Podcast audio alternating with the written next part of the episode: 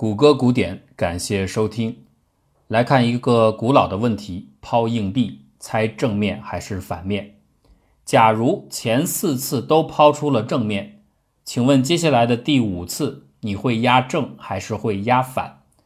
这是一个简单又非常经典的问题。根据我的总结，人们对此的回答大概可以分成五个层次。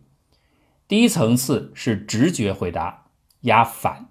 道理非常简单，硬币抛出正和反的几率是一半对一半。既然现在连续四次都是正，那运气肯定会往反的方向转，所以第五次就应该压反。这个道理在买彩票的交流群中体现的最为直接。第二层次是知识性回答，压正压反没有区别。前四次虽然抛出的都是正，但这只是个巧合。和第五次的结果没有相关性。其实每一次抛硬币的结果，用概率术语来说，都是独立的变量，正反概率总是各占一半。这样看起来，正正正正，正反正反，反反反正，反正正反等等等等，这些序列都只是四个变量组合当中的其中一种而已。所以出现连续四次的重复，没什么特殊的。这是接受过基本概率统计知识的人都知道的答案，但即便是能够正确作答的人，恐怕心里也很难完全的清除一丝疑虑。就是道理虽然这样说，但你扔多了很多次之后，正反的比例肯定会一致的越来越接近二分之一。前面连续四次都是正，这体现出一种偏离，那就说明后面得有一种无形的力量往相反的结果上拽。这个力量或许就会增加第五次掷出反的可能性。既然理论上压正压反现在没区别，情绪上又怀疑会出现反面的机会大一点，那就索性压反。对这样的疑虑，第三层次给出的是精熟性的回答：压反是不会以更大概率命中的，没有所谓的往回拽的力量，因为不需要。所谓正反几率严格的各占一半，是对后面无限次的抛掷序列而言的。已经发生的有限次，相对于还没有发生的无限次来说，影响力是零。不管前面记录的有限次的操作结果如何，都不会改变最终正反各占一半的规律。有限结果的偏差是被无限结果稀释殆尽的。而不是通过某种看不见的平均作用被一只手给拽下来的。第四层次是贝叶斯式的回答，前面的第三层解答虽然是正确的，可是这里边有一个前提需要满足，就是硬币必须得是所谓的公正硬币，也就是说正反出现的概率严格的都是百分之五十。问题是，你作为一个正在进行博弈的局中人。怎么能确保这个关键的先验知识是正确的呢？万一这个硬币就有不为人知的瑕疵存在，那玩家依赖于这个错误的公平性假设而得出的结论一定也是错误的。其实人的意识系统对此有天然的警觉性。比方说，连续扔出了四个正，或许你还可以镇定的在第五次仍然维持独立性的判断，但如果连续扔出了九个正呢？这种情况下，还能有几个人不为所动而继续坚信硬币是公正的？恐怕大部分人都会修改观点，认为这枚硬币有毛病，明显的偏好正面，所以后面应该多压正才对。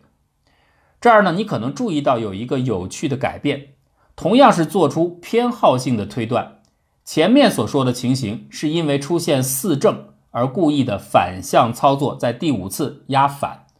而后面说的这个假设情形里，则是根据九连正的情况，继续同向的去压正。这两个例子的操作策略恰好反了过来，这又是为什么呢？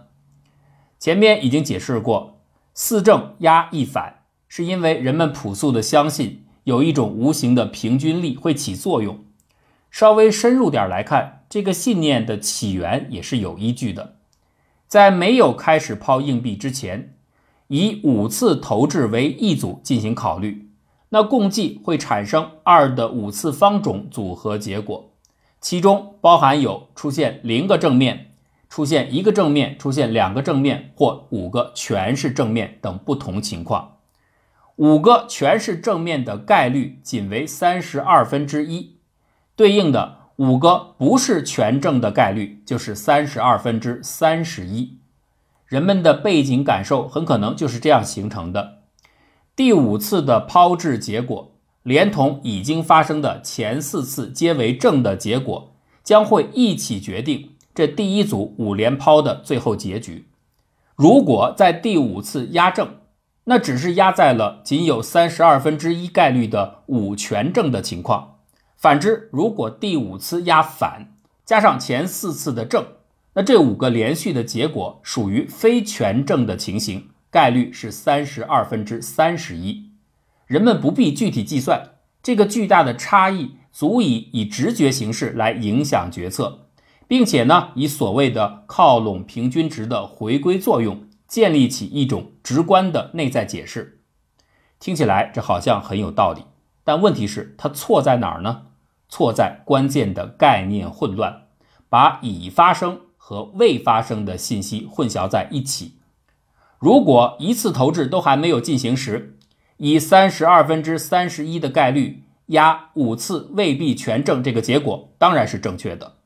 但是当前四次投掷已经完成之后，就不能把未发生的第五次连同已发生的前四次加在一起，等同于未发生的前五次，因为前四次已经有了确定的结果，此时不再是未知的五连投的一部分。换句话来说，它们已经成为鲜艳的知识，而鲜艳知识是百分之百确定的，没有概率可言。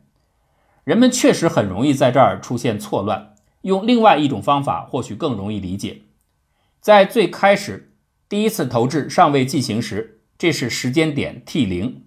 此后呢，每投出一次硬币，时间步就向前推进一步，逐步的来到 t 一、t 二、t 三，直到 t 四所代表的前四次投币的完成。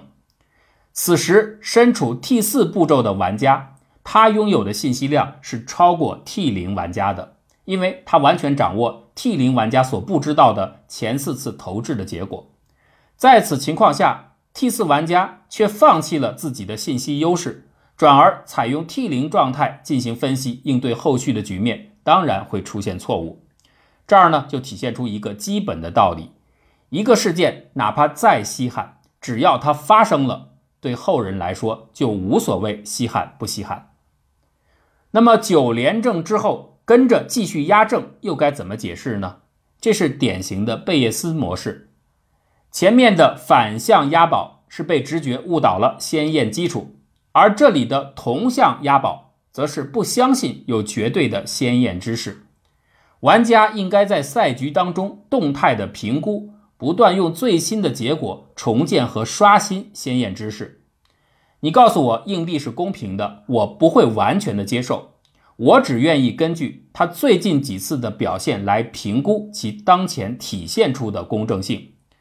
这里的逻辑是：如果接连投出正面的话，就有理由认为，至少在最近一段时期里，这个硬币偏爱正面。这里的偏爱当然是拟人化，它可以指抛硬币的机器或者人手刚好形成的动作习惯有利于继续抛出正面。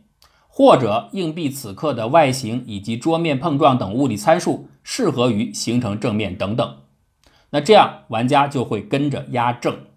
等到多攒硬币开始连续出现反的结果，就可以修改策略为压反。我们用贝叶斯公式可以来算一下：假设一开始人们对硬币的公正性是半信半疑的，也就是说硬币是公正的概率 p fair 等于零点五。硬币是不公正的，有偏差的概率 p bias 等于零点五。那么在硬币是公正的这个条件下，其正反两种结果出现的概率当然就是 p 正等于 p 反等于零点五。如果硬币是非公正的，在 bias 的状况下，它扔出正反面的概率，我们比方假设为 p 正等于零点七，P 反等于零点三，二者不对称，所以硬币非公正。现在来评估，在第一次扔出了一个正面之后，掌握了这个信息的前提下，该怎么刷新对当前硬币公正性的认知？也就是要去计算 P fair 正的概率是多少？P fair 正是条件概率，即指投出了一个正的条件之下，P fair 硬币是公平的概率是多少？具体的计算过程这里就略去了，大家感兴趣的话可以看微信公号。最后的计算结果 P fair 正是零点四幺七。那么继续往下。如果前两次都扔出了正面，此时此刻再来评估当前硬币的公正性，P fair 正正就是两次都是正的前提下，P fair 的条件概率，计算的结果是零点三三八。以此类推，我们还可以继续往下计算，三次都是连正的情况下，硬币的公正性的概率只有零点二三四。可见呢。越是连续的出现非对称的偏差，贝叶斯给出的硬币公正性的评估概率就越小。这一点符合人们的感受。你出现了那么多次连续正的情况，我为什么还要认定你是一个正反概率各占一半的公平硬币呢？但话说回来，假如这枚硬币真的就是绝对公正的，人们对先验条件的怀疑是错的，那么连续抛出正。或者反的意义就不再是刚才理解的那回事儿了。任何一段连续投掷的结果，都只是百分之五十的这个概率序列的某一段具体实例。因为绝对公正的硬币没有偏好。形象的来说，公正的硬币是没有记忆的。但问题是，人们通常不愿意相信这一点，因为在太多的生活实例当中。随机变量序列的确就是表现出前后依赖的记忆特点。只要变量存有记忆，那么最佳的决策模式就是采用贝叶斯框架，随时更新先验知识，然后加以应用。这儿呢有一个很好听的名词，叫做手热效应，就是对这个问题加以描述的。对于这点，在后面的七次里我会另外介绍。无记忆的硬币计算起来反而简单，因为它每一步都不挨着。数学上也有人专门研究有记忆硬币的投掷问题。比方说，我们可以这样来定义一个硬币：它在每一步投掷的步骤里，总是用三分之二的概率保持和前一次相同的结果，而以三分之一的概率保持和前一次相异的结果。那计算很容易得知，这种带记忆力的硬币。在第 n 步投出正与反的概率也都会逐渐的趋近于二分之一，原因是这个记忆规则对正和反来说是一视同仁的，故此啊，它也可以看作是另外一种形式的公平硬币。这个硬币规则只是向前记忆了一步，其实完全可以把记忆范围扩展到两步、三步或更多。对记忆性硬币的研究是随机变量网络问题的一个分支。绝对公平只停留在理论当中，那现实中如果没有公平的硬币怎么办呢？冯诺依曼想到了一个很简单的解决方法：一枚硬币正反出现的概率不对称，所以是不公平的。但哪怕它悬殊到零点九比零点一也没关系，你只要连续的投出这个不对称的硬币就行。然后呢，把每两次投掷的结果算作一组，如果遇到了两正。或者两次接反这样的重复组直接抛弃。如果遇到了一正一反或一反一正这样的相异结果，那么就保留每一组里的第一项投币记录，扔掉第二项不管。这样最后形成的序列就是一个完美公平硬币序列。冯诺依曼方法的唯一缺点就是有可能非常的费时间。到这儿我们介绍了前四个层次的解答，但是我仍然相信。肯定还有一部分人无法摆脱平均回归作用，再把极不对称的随机结果往匀称的状态上拉这样的想法。毕竟啊，第一个发现这个规律的数学家亚伯拉罕·蒂莫夫，他也是这么感觉的。他并不满足于人们早就观察得到的像硬币这样的二值随机变量，只要重复取值多次之后，一定会逼近二分之一的结论。他要具体弄清楚这种接近，随着投掷数量的增加，到底会发展到什么程度。蒂莫夫实验性的多次扔出一百枚、一千枚等等数量的硬币，然后记录每一组结果里面距离那个理想的五十正五十反或者五百正五百反这样的标准线的偏差数量。结果他发现，多次试验得出的结果大致体现出。距离百分之五十理想值的偏差的比例和硬币总数量的平方根成正比。如果把硬币数量与偏差度的对应关系绘制成图形，你就能看到一个中间高耸、两边渐渐走低的山包一样的曲线。当时啊，有人把它命名为“法国警帽”，就像法国警察戴的帽子。可惜这个说法没有流传下来，取而代之的是今天大名鼎鼎的。正态分布中型曲线，为什么偏差与投掷次数会出现这样的收缩形态？似乎有一种力量在暗中牵扯。蒂莫夫强烈的感受，并多次说起，这是上帝之手在起作用。与我心有戚戚焉，很多人肯定也是这样想。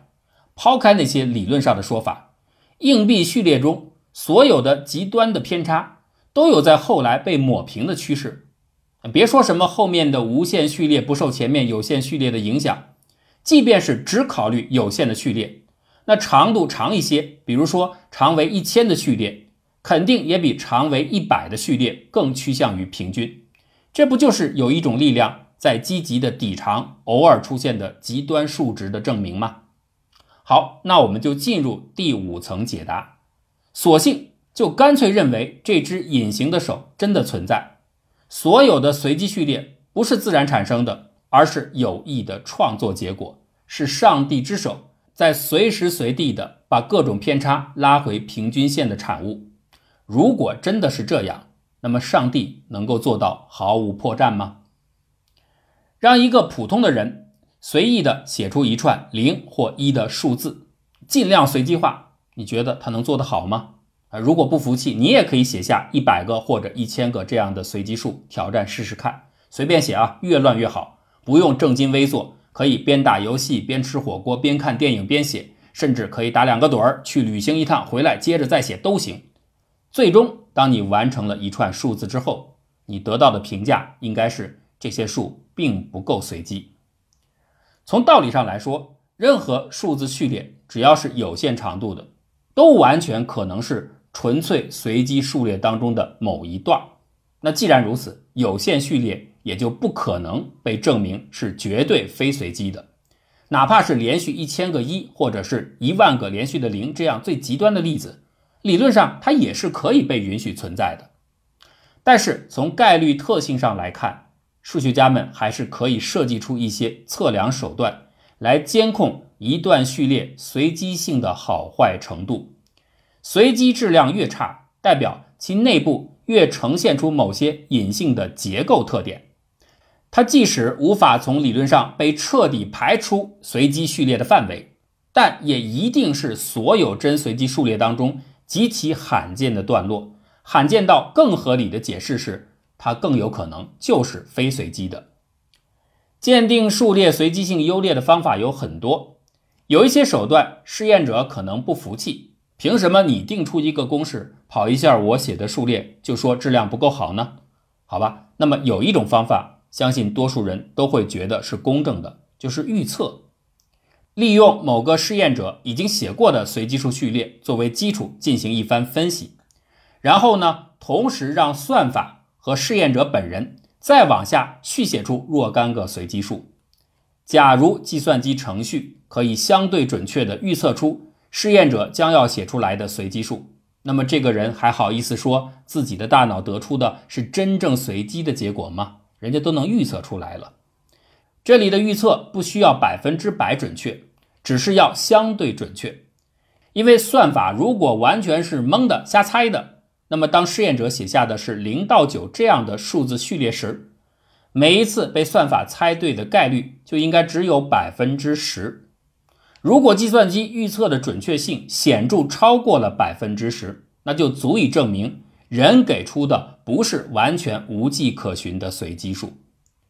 二零一二年，舒尔茨和施马尔巴赫等人开展的一项研究，就是利用模式识别算法分析每个人大脑当中给出的随机生成数，找出潜在的重复模式。